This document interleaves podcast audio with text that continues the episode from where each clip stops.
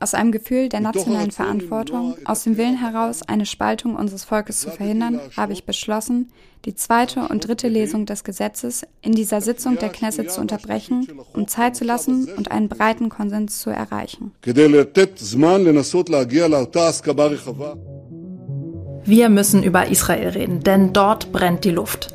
Die umstrittene Justizreform hat Regierungschef Benjamin Netanyahu zwar vorerst ausgesetzt, wie wir eben gehört haben, aber die Lage ist angespannt. Warum? Das klären wir mit Beobachtern vor Ort.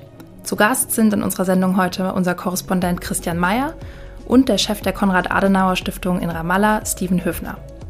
Aber wenn es um Israel geht, dann kommen schnell Fragen auf.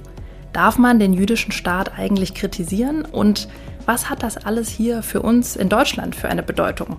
Darüber diskutiere ich mit Meron Mendel, eine der bekanntesten und pointiertesten jüdischen Stimmen in Deutschland. Dichtes Programm also heute, am 29. März im FAZ-Podcast für Deutschland.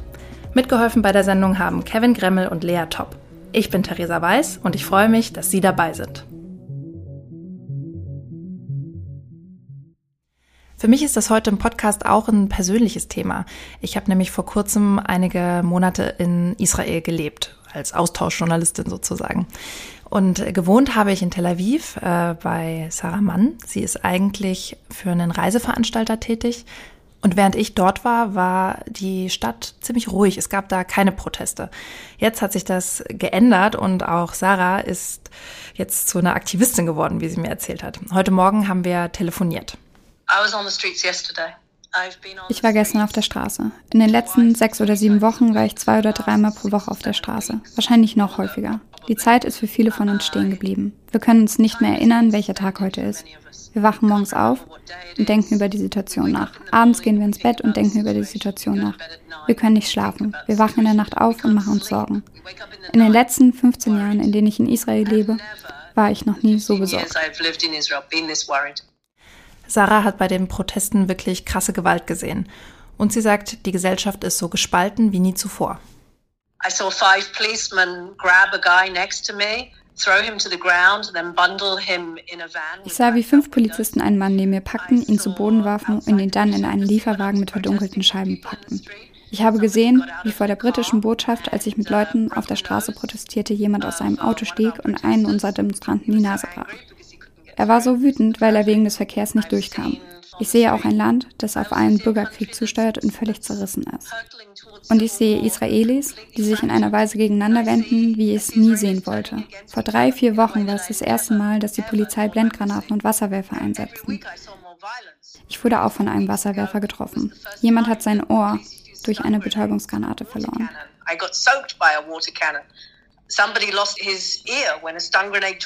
Sarah und ihre Freunde gehen auf die Straße, weil sie glauben, dass die rechte Regierung nicht aufhört, wenn die Gerichte entmachtet sind, sondern dass da noch mehr auf sie zukommt. Zum Beispiel, dass die Rechte von Minderheiten wie Homosexuellen eingeschränkt werden. In der Demokratie geht es nicht nur um die Herrschaft der Mehrheit. Es geht auch um den Schutz der Rechte von Minderheiten. Und deshalb sind so viele Menschen im Land sehr besorgt, denn ohne die Unabhängigkeit der Justiz können wir in einer Bananenrepublik enden. Wie sollen wir unsere Geschichte Israels als ein Leuchtfeuer des Lichts und der Demokratie im Nahen Osten verkaufen, wenn wir keine Demokratie sind? Ich denke, das Land ist tiefer gespalten als je zuvor. In der israelischen Gesellschaft gab es schon immer große Gräben zwischen Religiösen und Weltgeistlichen, Linken und Rechten, Ashkenazim und Mirasim. Aber jetzt haben wir eine Situation, in der die Proteste gewalttätig werden.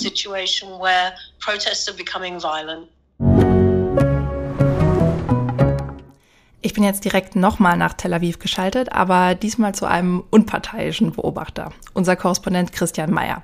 Christian, hallo nach Tel Aviv. Hallo Theresa. Ja, wie, wie geht's dir so? Wie ist die Stimmung in der Stadt? Ich würde sagen, die Leute sind beunruhigt und agitiert. Und das ist natürlich sehr interessant, das äh, als Beobachter mitzuerleben, weil es sich schon um eine, eine Ausnahmesituation handelt. Ich würde auch sagen, sogar in der gesamten Geschichte Israels hat es wenig, vielleicht sogar keine solche innenpolitische Krise gegeben. Und ähm, das merkt man natürlich, wenn man bei den Protesten dabei ist. Äh, das merkt man aber auch in vielen Gesprächen mit Freunden und Bekannten. Die Leute machen sich große Sorgen um ihr Land, um die Zukunft Israels ähm, als Rechtsstaat, als Demokratie. Tatsächlich gibt es zwei Themen, die immer wieder auftauchen in Gesprächen. Das eine ist, dass viele Leute ihr Geld außer Landes bringen, weil sie Angst haben davor, dass äh, die Wirtschaftskrise stärker wird, dass der Schekel abstürzt. Und das Zweite ist, dass ähm, tatsächlich viele Leute darüber nachdenken, auszuwandern und Israel zu verlassen. Das ist ja schon ziemlich massiv. Durchaus, insbesondere wenn man bedenkt, dass äh, Israel ja eigentlich als sicherer Hafen für Juden in aller Welt äh, gegründet wurde. Und der zweite Punkt, der, glaube ich, wichtig ist, ist, dass die Leute in sehr, sehr großer Zahl immer wieder zum Demonstrieren auf die Straße gehen. Am Sonntagabend, nachdem Netanyahu den Verteidigungsminister entlassen hatte oder die Entlassung verkündet hatte, sie ist bis heute nicht rechtskräftig vollzogen, da sind spontan wieder einmal Tausende, Zehntausende auf die Straßen gegangen und haben bis tief in die Nacht äh, demonstriert. Die nächsten Proteste sind für Samstagabend angekündigt, aber es gibt eigentlich ständig immer wieder, und zwar nicht nur in Tel Aviv, dem Zentrum der liberalen, säkularen Israelis, sondern auch in anderen Städten, äh, Streiks, Demonstrationen, Störaktionen. Also die Leute gehen doch immer wieder massiv auf die Straße und versammeln sich, um eben klarzumachen, dass sie mit dieser Justizreform keinesfalls einverstanden sind, auch wenn sie abgeschwächt kommen sollte. Mhm. Jetzt erklär uns doch bitte noch mal kurz, worum geht es da eigentlich? Also was will diese Justizreform genau? Ja, die Justizreform wurde Anfang Januar verkündet, äh, kurz nachdem die Regierung ihr Amt angetreten hat. Und es handelt sich um ein ganzes Paket von Gesetzen und Gesetzesänderungen. Da geht es zum Teil tief in das Verhältnis zwischen den Staatsgewalten. Der entscheidende Punkt ist, dass das Verhältnis zwischen der Exekutive und der Judikative neu justiert wird mit verschiedenen Mitteln und dass im Ergebnis eine Schwächung der Judikative steht. Ich nenne mal nur ein Beispiel. Eines der zentralen Gesetzesvorhaben äh, aus dieser Justizreform ist, dass das Gremium, welches die Richter im Land ernennt, äh, anders zusammengesetzt werden soll. Und zwar so, dass dann künftig das regierende Lager dort eine absolute Mehrheit hätte. Aufgrund des erheblichen Widerstands wurde äh, dieser Gesetzesentwurf jetzt ein bisschen abgeändert, aber im Ergebnis bleibt es dabei, dass das jeweils regierende Lager letztlich den entscheidenden Einfluss und die Kontrolle darüber hat, wer die Richter im Land werden, insbesondere auch am obersten Gericht. Wie bewertest du das denn? Wie gesagt, die Justizreform besteht aus vielen einzelnen Gesetzen. Es gibt durchaus Reformbedarf in verschiedenen Punkten, was das Verhältnis zwischen den Staatsgewalten angeht. Da sind auch viele liberale Professoren beispielsweise und äh, Experten durchaus äh, der Meinung, dass man da einiges nachjustieren müsste. Das liegt daran, dass Israel eigentlich keine richtige Verfassung hat, sondern nur eine Reihe von Grundgesetzen und das oberste Gericht seit den 1990er Jahren seine Macht sukzessive ausgeweitet hat und äh, immer mehr Kompetenzen sich selbst zugewiesen hat, diese Grundgesetze auszulegen und gegebenenfalls auch andere Gesetze zurückzuweisen, wenn sie diesen Grundgesetzen widersprechen. Und jetzt so die Einschätzung, die man häufig hört, äh, das könnte irgendwie das Ende der Demokratie in Israel sein. Teilst du das? Es wäre auf jeden Fall äh, ein sehr herber Schlag gegen jegliche Checks and Balances, die es äh, in Israel gibt. Das oberste Gericht hätte letztlich kaum noch Möglichkeiten, Gesetze zurückzuweisen, selbst wenn die demokratischen Grundwerten widersprechen. Insofern gibt es, wie, wie ich eben schon angedeutet habe, viele einzelne Punkte, wo die Gesetzesvorschläge der Justizreform durchaus bestehende Missstände möglicherweise beseitigen. Aber in der Summe zusammengenommen muss man doch sagen, dass diese Justizreform die Demokratie in Israel mindestens sehr, sehr wackelig machen würde. Mhm. Und nur noch ein kleiner Schlenker zu Netanyahu, den du ja schon angesprochen hast. So landläufig hat man ja oft das Gefühl, er will diese Justizreform durchbringen, weil er damit seinen eigenen Hintern rettet, denn er ist ja angeklagt der Korruption. Denkst du, das ist auch einer der treibenden Gründe, warum er das vorantreiben will? Da sind eigentlich die meisten Fachleute einer Meinung, Netanyahus oberstes Ziel ist es tatsächlich, den Korruptionsprozess auszuhebeln, der seit einiger Zeit gegen ihn läuft. Und äh, aus diesem Grund hat er sich mit seinen sehr rechten Koalitionspartnern zusammengetan und ist eben auf alle ihre Vorschläge auch eingegangen, was diese Justizreform betrifft. Diese Partner Netanyahus haben ihre eigenen Gründe, warum sie die Justiz schwächen wollen. Netanyahu war früher viele Jahre lang eigentlich immer ein Verteidiger des Rechtsstaats in Israel, aber das hat sich eben mit seinem Just Korruptionsprozess geändert. Mhm. Jetzt hat er ja aber die Justizreform ausgesetzt. Äh, man könnte sagen, die Protestbewegung, die da massenhaft in, gerade in Tel Aviv, aber wie du gesagt hast, auch in anderen Städten auf die Straßen geht und zum Beispiel ja auch am Montag mit diesem Riesenstreik äh, das ganze Land lahmgelegt hat, die hat Erfolg. Stimmt das oder also knickt Netanyahu ein oder denkst du, der spielt einfach nur auf Zeit? Also ich würde ganz klar sagen, Netanyahu spielt auf Zeit. Das hat er sogar selbst gesagt in der Rede, die er am Montagabend äh, gehalten hat. Er hat gesagt, er möchte eine Auszeit nehmen, um die Chance zu geben, in einem Dialog einen breiten Konsens über die Justizreform zu schaffen und hat im selben Atemzug aber gesagt, die Reform wird so oder so kommen. Das heißt, selbst wenn es diesen Konsens nicht geben wird, dann werden die Gesetze nach der Parlamentspause rund um Pessach, jetzt im April, dann werden diese Gesetze eben in der Sommersitzungsperiode der Knesset durchgesetzt. Und das ist auch das, was seine Koalitionspartner von ihm fordern. Denn Druck kommt nicht nur von den Gegnern der Reform auf der Straße durch die Proteste und Streiks, sondern Druck kommt eben auch von seinen Koalitionspartnern. Mhm. Und was würde das dann bedeuten? Du hast vorhin gesagt, die Stimmung ist, ist agitiert, aber man hat jetzt ja auch häufiger schon mal gehört, äh, das könnte in einen Bürgerkrieg ausarten. Fühlst du dich da noch sicher?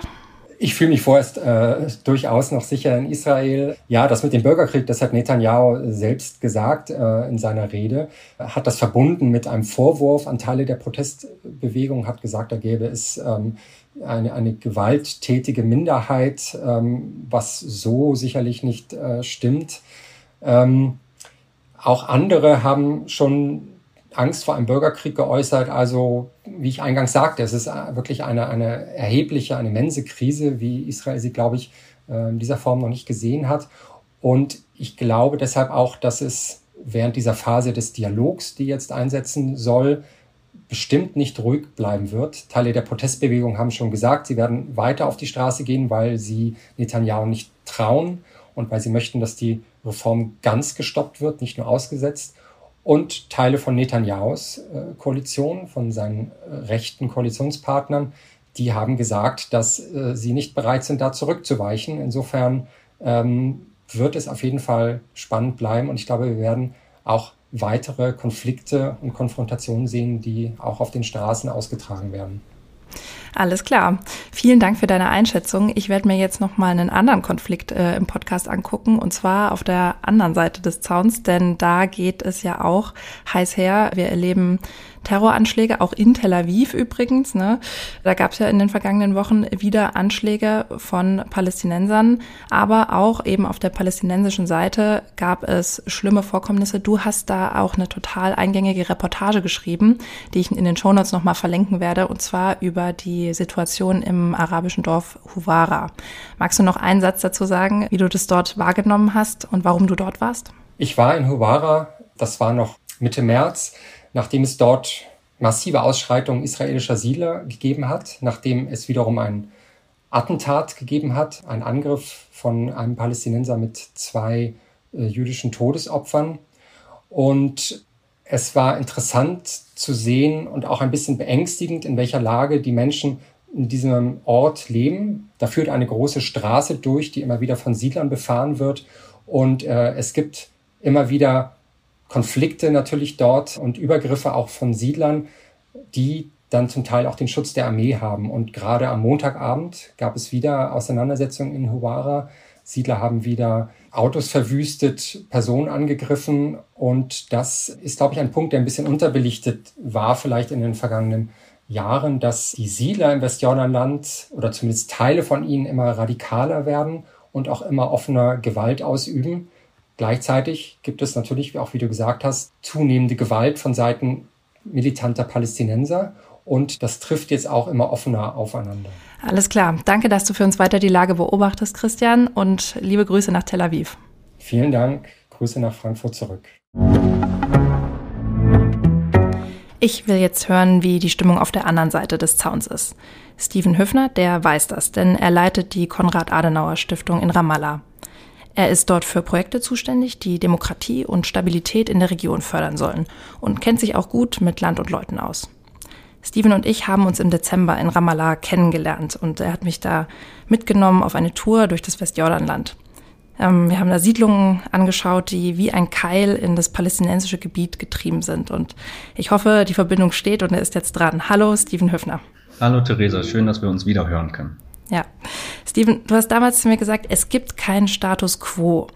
Wie hat sich jetzt die Situation im Westjordanland verändert, seit wir uns das letzte Mal im Dezember gesehen haben? Also ich muss erstmal als Vorbemerkung natürlich sagen, es gibt immer einen Status quo, aber mit dem Satz wollte ich ausdrücken, dass die Lage nicht stabil ist. Also dass wir nicht von einer Grundlage ausgehen, auf die wir uns jetzt die nächsten Jahre verlassen können, was sowohl unsere politische Arbeit hier vor Ort angeht, aber auch was die, die Lageeinschätzung im Nahostkonflikt angeht.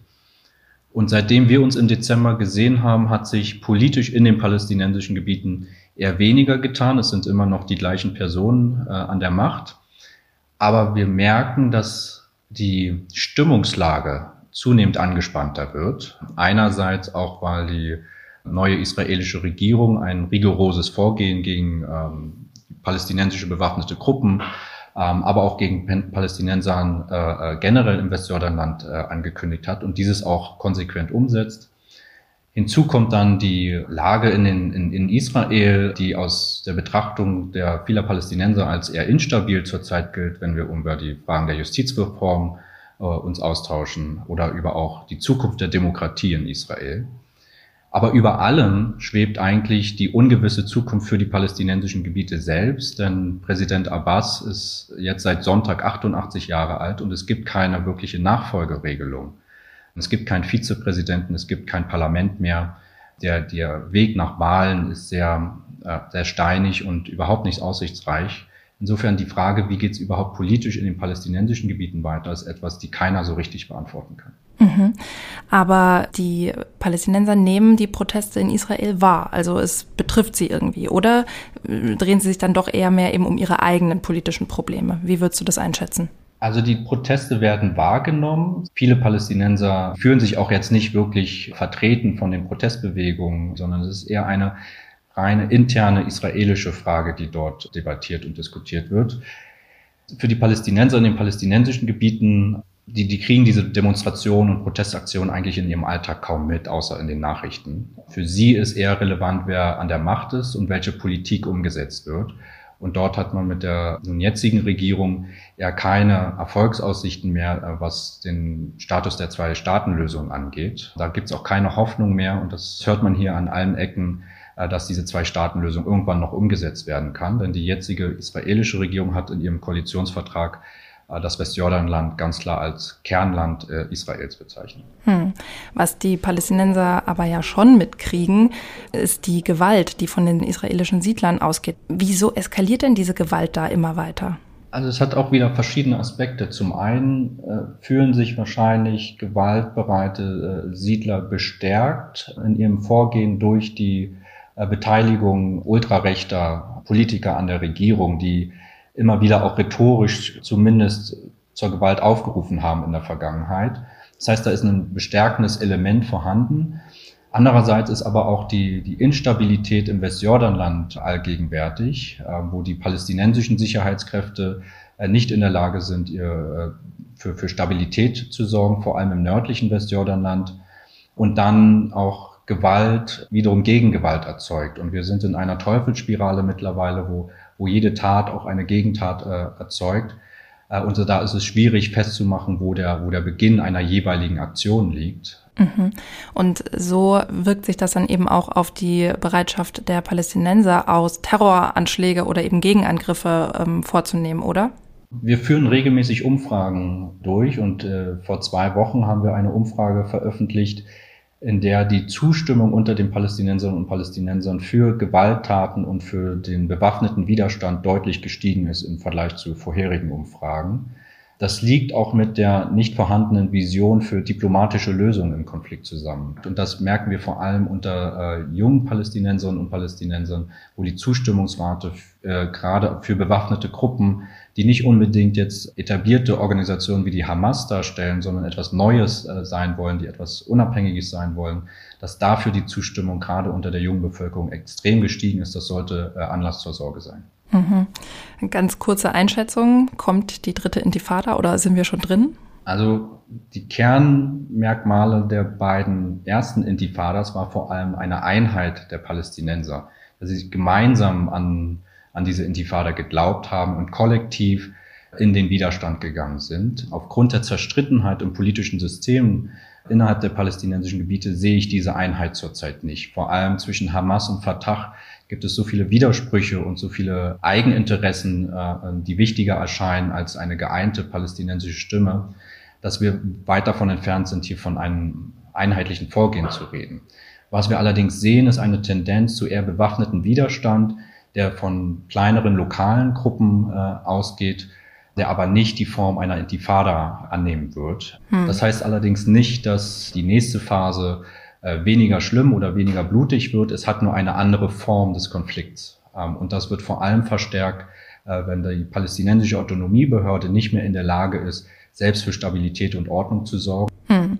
Und was heißt das für dich persönlich? Also fühlst du dich noch sicher in Ramallah? Wir werden hier unsere Arbeit fortsetzen und vor allem auch in diese ähm, in diese schwierige Projektarbeit gehen, jungen Leuten vor allem konstruktive Ansätze zu geben und nicht in populistischen Antworten äh, und Radikalisierung zu verfallen. Die Sicherheitslage ist für Internationale ähm, nicht allzu akut, ähm, weil Internationale nicht Bestandteil des Konflikts erstmal per se sind ähm, und damit auch keine Angriffsziele. Insofern fühle ich mich persönlich in Ramallah sehr sicher. Alles klar. Dann vielen Dank für deine Zeit und deine Expertise und schöne Grüße nach Ramallah. Sehr gerne. Ja, wir reden hier heute im FAZ-Podcast für Deutschland über Israel, über politische Entwicklungen, Gewalteskalationen und auch Terror. Aber warum blicken wir eigentlich ausgerechnet immer auf dieses Land? Und ist es nicht vielleicht ein bisschen anmaßend, wenn wir als Deutsche israelische Politik kritisieren? Bei mir im Studio ist jetzt jemand, mit dem man diese Fragen ganz hervorragend erörtern kann, und zwar Meron Mendel. Hallo. Hallo, Frau Weiß. Ja, Herr Mendel, Sie sind Professor für soziale Arbeit, Sie leiten die Bildungsstätte Anne Frank hier bei uns in Frankfurt und Sie sind auch israelischer Staatsbürger. Gerade haben Sie ein Buch veröffentlicht, ich habe es auch hier liegen, über Israel reden, eine deutsche Debatte. Warum braucht es so ein Buch? Erstmal, ich würde sagen, so eine ganz persönliche Antwort, das Buch braucht, weil ich äh, schon mit der mit dem Thema, mit der Idee schon mindestens zehn Jahre schwanger ge äh, gehe. Es gab viele Situationen, wo ich äh, mich gefragt habe, was ist, was ist los in Deutschland, wenn man so über Israel redet oder wenn man mich als Israeli begegnet, man hört meinen Akzent und dann geht schon was los. Also sehr in unterschiedliche Richtungen, aber sehr oft sehr emotional sehr oft auch so aufgeladen und die werden immer häufiger geführt, sei es um die Diskussion um die Einladung oder Ausladung ein kamerunischer anti-israelischer Philosoph aus der Rutrianale 2020, sei es um die Diskussionen um den Beschluss des Bundestags zur BDS-Bewegung, also diese Boykottbewegung gegen Israel, sei es um die Dokumenta 2022, oder auch aktuell, wenn wir nach Israel schauen, wir sehen die Proteste, wir sehen die, die Diskussionen über eine zum großen Teil recht extremistische Regierung in Israel. Und auch wieder denke ich, äh, ja, wir müssen darüber reden, wie wir über Israel reden. Hm. Lassen Sie es nochmal kurz festzurren. Sie haben jetzt selbst schon äh, ein Adjektiv benutzt, rechtsextremistische Regierung in, in Israel. Ist das okay, das sozusagen? Und wo würde die Grenze liegen zu einem israelbezogenen Antisemitismus? Ich habe übrigens gesagt, zum großen Teil rechtsextremistische Regierung und äh, ich übe auch hier, ein, da muss man ganz genau in der Begrifflichkeit sein, weil es ist tatsächlich recht extremistisch dominierte Regierung. Das wäre auch eine zulässige Begriff. Aber wir haben auch diese Woche gesehen, es gab einen Verteidigungsminister, der ganz klar gesagt hat, wo, wo die Gefahr zur Demokratie gibt und äh, wurde aufgrund seiner Äußerung auch sehr schnell entlasten von der Regierungschef Netanyahu. Wo verläuft die Grenze? Dass es eine Grenze verläuft, über das Thema, worüber wir sprechen. Wir reden gerade über die israelische Politik, über die israelische Regierung. Diese Regierung darf und aus meiner Sicht soll man ganz klar kritisieren. Ganz anders ist, wenn wir über plötzlich äh, anfangen zu reden, ja, aber diese Israel, die gehört gar nicht zu dieser Region. Das ist eine, sagen wir, so eine kolonialistische Gebilde von, von Europäern, die sich dann irgendwie im, im, ausgerechnet im Nahosten eine Stadt gebildet haben, die gar, der, das gar nicht dahin gehört. Das klingt plötzlich anders. Das klingt plötzlich nicht nach eine, eine Kritik äh, punktuell auf eine bestimmte Politik, sondern generell, dass diese, diese Ressentiments, diese, diese Aufregung, dass die, die Juden dort immer so Probleme bereiten. Da, diese rauende Ton hört man auch oft. Ja? Und wenn die Leute damit schon anfangen, dann weiß ich, dass auch wenn wir an dem Punkt der Kritik an der Netanyahu-Regierung einig sind, wir sind doch sehr, sehr unterschiedlich und diese Art der Unterstützung wünsche ich mir eigentlich gar nicht. Mhm. Also äh, jetzt haben Sie schon einen Punkt da angesprochen, der häufig so ein bisschen als Test gilt, ob jetzt eine Kritik an Israel berechtigt oder antisemitisch ist, nämlich die Delegitimierung des ganzen Staates. Dazu gehören ja auch noch die doppelten Standards, die angelegt werden und die Dämonisierung, also diese 3D. Lassen Sie es nochmal ganz konkret werden. Stichwort äh, doppelte Standards ist es nicht aber ein doppelter Standard, jetzt auf Israel zu blicken und die Gewalt, die wir zum Beispiel in den letzten Wochen von den Siedlern gesehen haben, die ein ganzes arabisches Dorf ja angezündet haben, darauf zu blicken und da massenhaft Kommentare und das zu verdammen in Leitartikeln und Gewalt, die es halt sonst gibt, zum Beispiel gegen die Rohingya, gegen die Uiguren in China, das sozusagen nach einem kurzen Aufschrei sofort wieder zu vergessen. Also ist es nicht ein doppelter Standard, Israel immer so in den Fokus zu nehmen?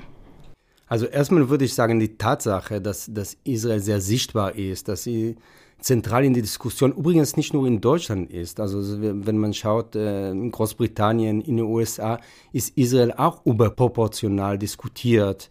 Also auf CNN hört man auch mehr über das Dorf Hawara, dieses Dorf, das äh, Sie gerade erwähnt haben, mehr als über Rohingya oder Uiguren in China.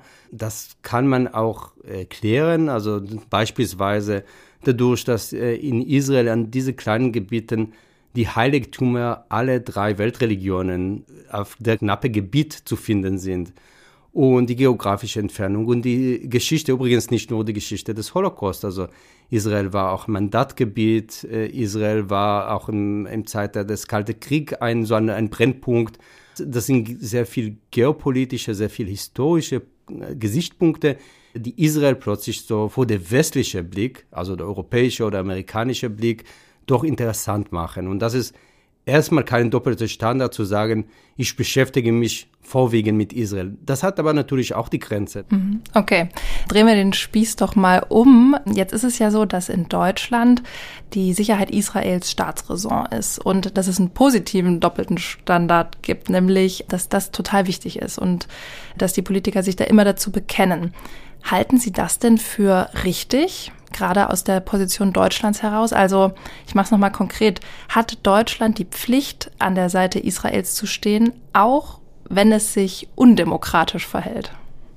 Ich würde vielleicht einen Schritt zurückgehen und sagen, ja, uns Deutsche und uns äh, Israelis, ich bin sozusagen in beide Lager, aber ich nehme das als Kollektiv, verbindet etwas und das ist die Geschichte des Holocaust.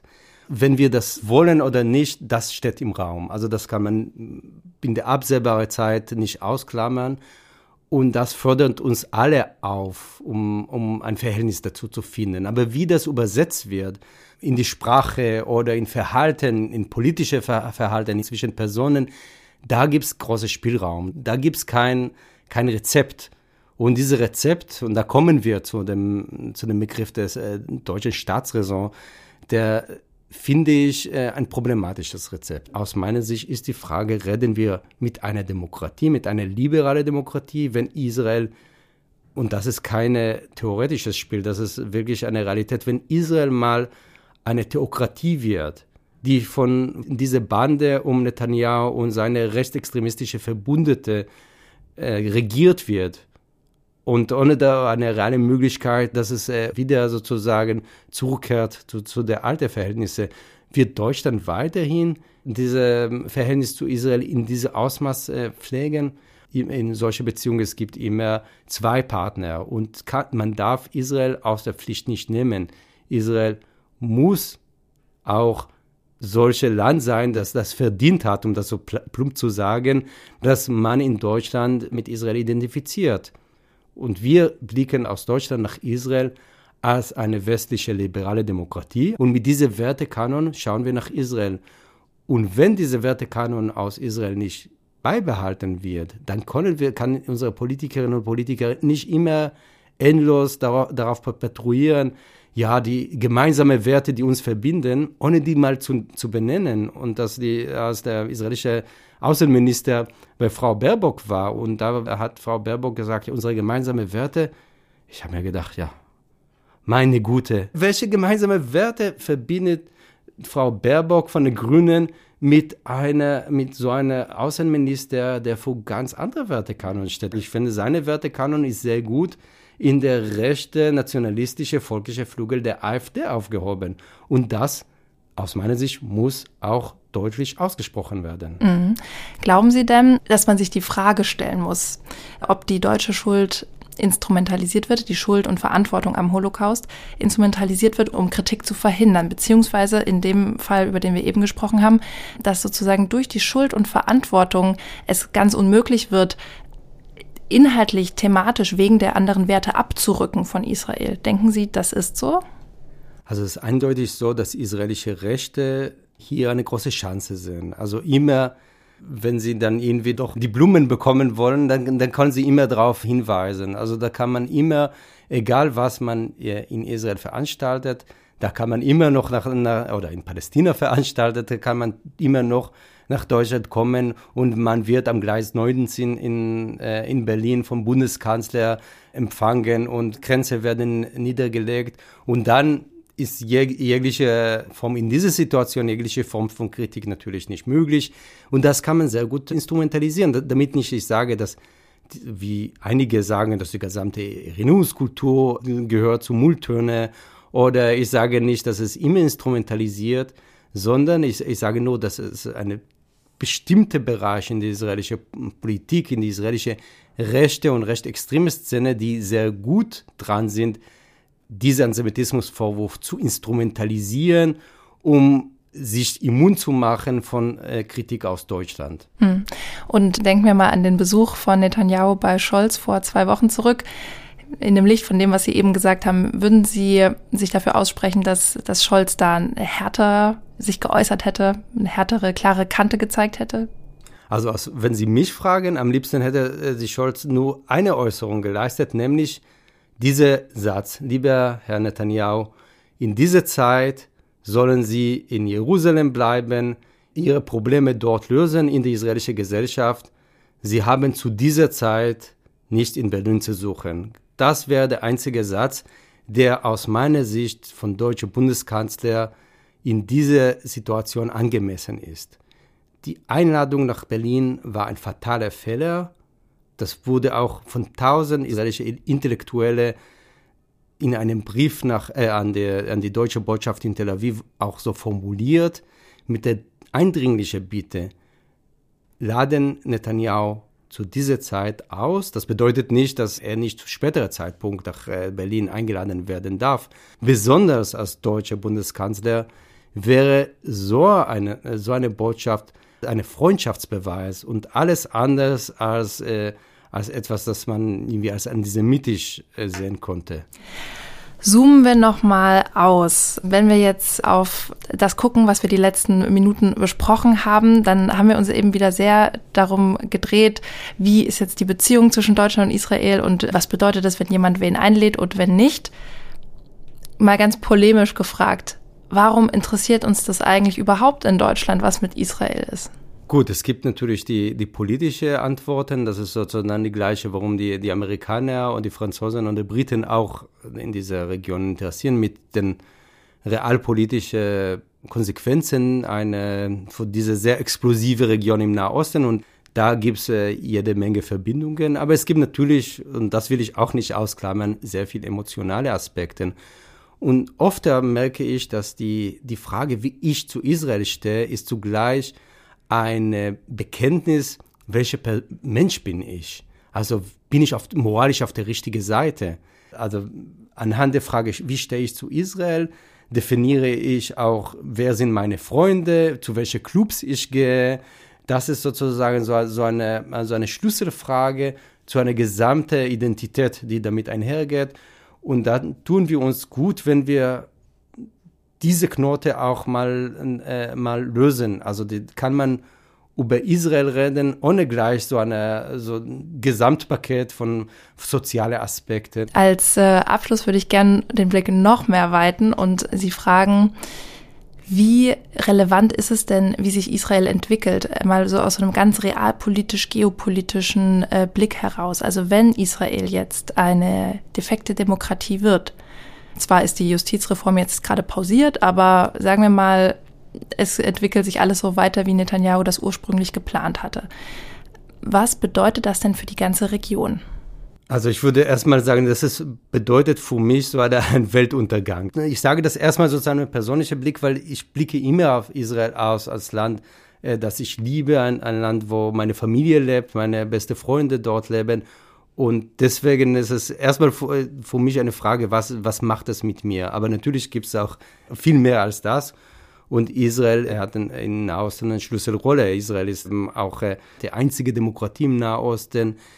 Das Potenzial, einmal sozusagen ein die eskalierende Konflikt zwischen Israel und den benachbarten Staaten, die Eskalierung des Konflikts mit den Palästinensern wirkt wie ein Zündstoff, nicht nur in der Gesamtregion, ich würde sagen so weltweit hat das Implikationen sei es die Diskussionen über die heiligen Orte in Jerusalem. Dort kulminiert unglaublich viele, viele Energie, also hunderte Millionen Muslime schauen auf dem Tempelberg. Und das ist kein Zufall, dass der Minister Itamar Ben-Gvir immer versucht, dort, dort zu provozieren, weil seine, seine Vorstellung ist es, da kann man eine riesig große Explosion sein, das wird damit alles, äh, alle Karten werden neu vermischt und in der Augen von, von diesen Extremisten, jüdischen Extremisten, soll so ein äh, Krieg des Ende der Tage so dazu führen, dass der äh, das jüdische Messias wird auf Esel kommen und dann wird alle Tote werden auferstehen und der große Israel wird errichtet und da kommt ein König und alles, also alle diese, diese Wahnvorstellungen, die erstmal total gaga klingen, aber wenn man weiß, dass die Leute, die dran glauben, sie sitzen am Kabinetttisch, sie haben äh, Polizei unter sich und sie können äh, unglaublich negatives Verhalten bewirken, dann sehen wir, was für ein Gefahrpotenzial gerade da, äh, da in Israel, in Jerusalem, äh, in der Regierung gibt. Und das Einzige, was mir Hoffnung gibt, dass es zugleich eine sehr wachsame und sehr engagierte, aktive Zivilgesellschaft gibt, die was entgegensetzt. Und, die, äh, und deswegen ist aus meiner Sicht noch alles offen, was aus Israel und was mit ihren Nachbarn passieren wird. Vielen Dank für, für die Einschätzung, Meron Mendel, und für Ihre Zeit. Gerne. Was in Israel passiert, das ist relevant für die ganze Welt, sagt Meron Mendel. Und mit Blick auf die deutsch-israelische Partnerschaft, da bleibt es dabei, Beziehungsstatus, es ist kompliziert. Ich fand die Diskussion mit Meron Mendel auf jeden Fall sehr erhellend. Aber was denken Sie? Schreiben Sie uns gern an podcast.faz.de. Das war's für heute beim FAZ-Podcast für Deutschland am 29. März. Ich bin Theresa Weiß und sage Danke, dass Sie zugehört haben.